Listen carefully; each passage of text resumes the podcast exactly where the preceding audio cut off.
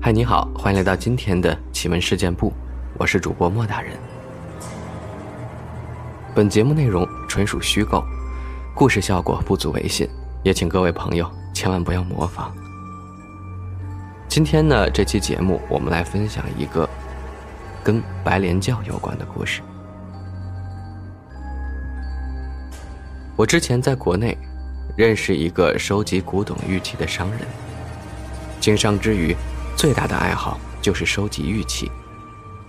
这位老板姓孙，所以一般我都称呼他老孙。因为大家有着共同的爱好，所以平时来往也比较多。他家里什么都对我很熟悉，平时也常常串个门吃个饭什么的。有一天，老孙早晨很早，也就五点多吧，打了一个电话过来。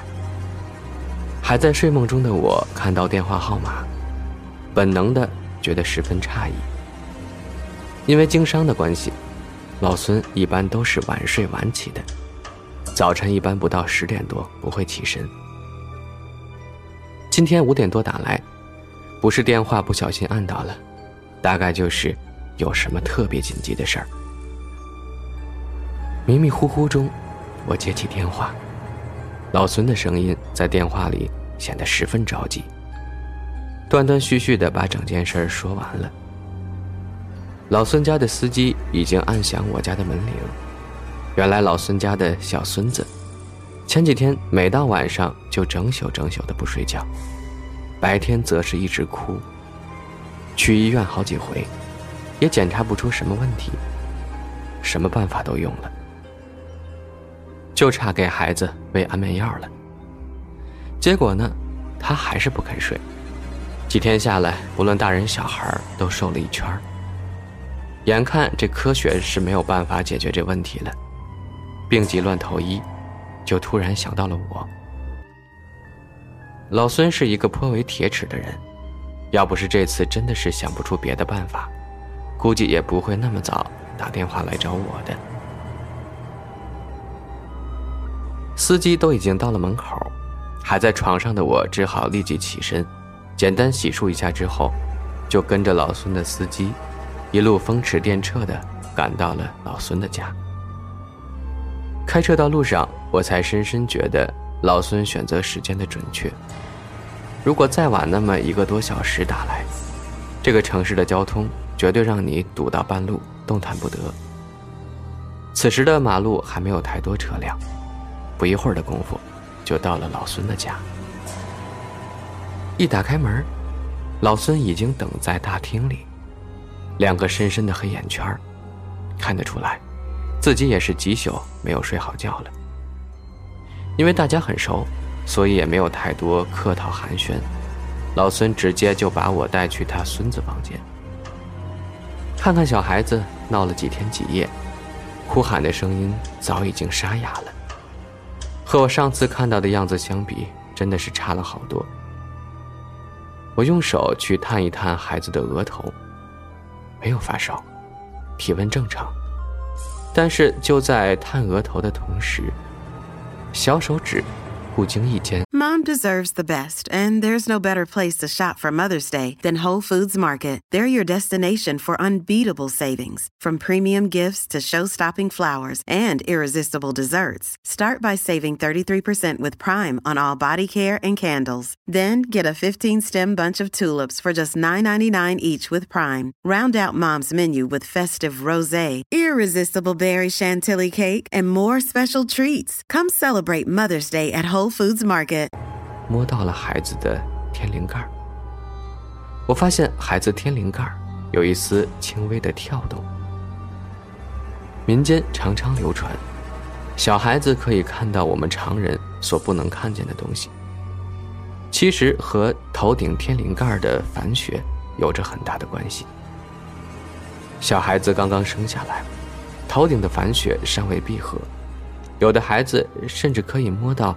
软软的一片，这个是我们人体用来接收天地信息的一个重要通道。随着年龄的增长，有快有慢，一般到三岁左右，大多数孩子的繁血就已经闭合，头骨也变硬了。而老孙这位孙子才出生不到一岁，头骨尚未变硬，应该是对外间阴性力量比较敏感，所以头顶凡穴有这样不规则的跳动，也是很正常的。再结合着最近几天的反应，大概是遇到了什么阴性的力量，所以才造成了小孩子现在这种局面。我叫老孙，叫保姆，要来一碗冰糖水，取出自己随身带的一些自用的救急药粉，倒入水中。这种药粉是我们门中历代传下来的，在紧急状况下可以迅速提升体内阳气，暂时抵御外邪的入侵。又虚化一道净符在水碗上，之后吩咐保姆为孩子喝下。药粉有点苦。好在混合在冰糖水中，倒也不是十分难喝。勉强一小碗全部灌下去，孩子渐渐不哭了。大概哭了那么久，累了的缘故，消停下没多久，小孩子就睡着了。看到孩子终于睡着，大家也算是松了口气，悄悄地把门掩上。我和老孙以及他的儿子回到了大厅休息一会儿。从老孙的脸上可以看出，原先吊着的一颗心，现在算是落地了，也不再那么焦虑。但是我却对老孙说：“按照现在的反应来看，老孙的孙子应该是遇到了什么邪祟之类的。我现在所做的只是暂时稳定孩子的气场和魂头。如果找不出原因，三天之后药力散了，孩子依旧还是会哭闹如旧。”所以现在最要紧的事儿，是把孩子哭闹的原因给找出来。据老孙说，小孙子是大约三四天前才出现这种反常的症状，在这之前，除了偶尔有些好动之外，并没什么令人烦心的地方。看来这问题呀，大概就出现在三四天前。小孙子一直都待在家里，也没出去。也没有什么特殊的人物到访，那究竟是什么原因呢？正当大家伙苦思不得其解时，老孙突然想起来，五天前，有一位专门倒卖文物的贩子曾经来到过家中，会不会是这个人冲撞了小孙子呢？看他的样子，应该不会是简单因为某个人而如此的。看来那个倒卖文物的贩子，应该是拿了什么东西来卖。不过看到老孙支支吾吾的样子，大概这东西啊，暂时还不能明说。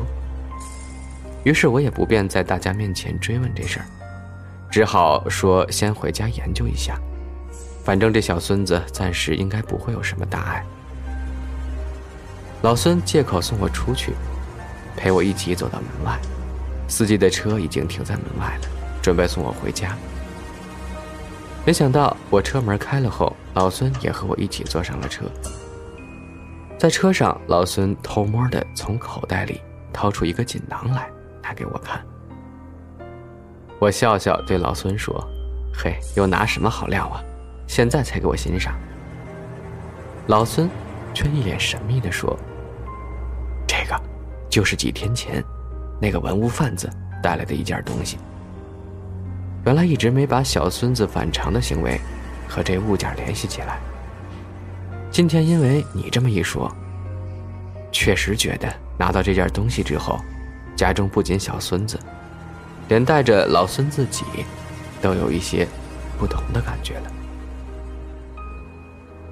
我接过锦囊，打开一瞧，是一方白玉印。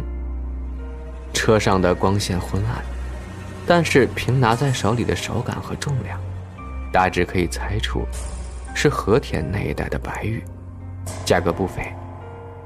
老孙打开强光手电照着玉印，这才仔细看到，这方玉印，确实是上上之品。中等大小的一方玉印上刻着九朵莲花，刀法细腻，栩栩如生。只不过看它表皮的青色，应该是埋在地下蛮久了。拿我们行话来说，有些土气未脱，按照传统盘玉的方法，这种土气未脱的玉器需要随身携带，最好是放在衣服的内侧，不断的与人体摩擦，用人的体温去温暖它，则很快可以使玉器的土气进吐，恢复润泽。甚至在古代，还有什么要用处女每天摩擦玉器的盘玉之道，也是为了此意。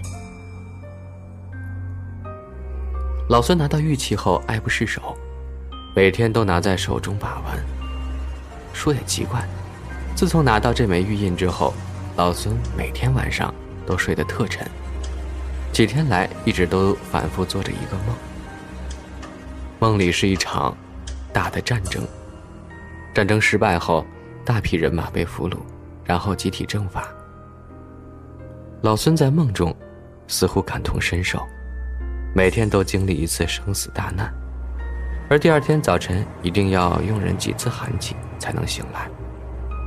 几天下来，感到精力不济，黑眼圈都出来了。反观这枚玉，倒变得越来越有光泽，土气已经消失的差不多。本来心中有些怪怪的老孙，看到玉印变得越来越漂亮，心里又不舍得，也就继续带着它。老孙今天自己心中其实也觉得有些，感觉和这个玉印有关，但又害怕说出来之后被大家埋怨，所以才不敢当着家人的面说出，只好偷偷的借口送我回来才拿给我看的。这样大概就八九不离十了。问题大概就出在这块石头上。但是玉印拿在手上，又没感觉出太重的阴气，和普通的邪物感觉完全不同。到底这玉印有什么特殊之处？看来只有回家仔细的端详，才能研究出来。我原来想把玉印借回家自己慢慢查看，但老孙好像表现得非常舍不得的样子，坚持和我一块研究这枚玉印。我和老孙因玉结缘，知道他对这方面特别执着，也就不太介意了。回到家里，首先将神坛的香烛点上，然后盛出一碗清水，将玉印放于清水中，之后通过不断的诵咒、书写密尾符字在水上，通过观察符水的变化来判断物件到底是正是邪。刚开始清水并没什么太大变化，依旧是清水一碗。大概十多分钟之后吧，突然。清水开始上下的震荡起来，微微的晃动，就像是有什么东西在下面游动一样。这种情况，在我学到的过程中，师傅并没有明确的交代是什么问题，只是记得小时候伯父曾经说过：“香烟上下飞，无仇便有怨。”我将之移用到水的变化之上，是不是也可以通行呢？难道这枚玉印的背后有着什么冤情，或者仇恨？因为一时也没有什么头绪，于是就又从神坛上拿了几道净符给老孙，让他在前后门都贴上。余下几道，每天一道，画在水中，给小宝宝洗身。这枚玉印我要留下来研究一下。看看这玉印到底隐藏了什么冤情。老孙的玉印还是有一些恋恋不舍，但是想到小孙子，也只好暂时留在我这儿了。老孙走了之后，我继续回床上睡个回笼觉。这一大早的，被扰了清梦。这么多年来，我已经习惯了晚睡晚起，晚上的时光宁静，似乎更适合我做事儿。可能是前面早上起得太早了，头一沾到枕头，就那么沉沉的睡去。平时颇少做梦的我，这一睡，竟马上就进入了一个梦境之中。梦中的场景似曾相识。古老的城楼前，几队人马拿着刀枪，正在冲锋。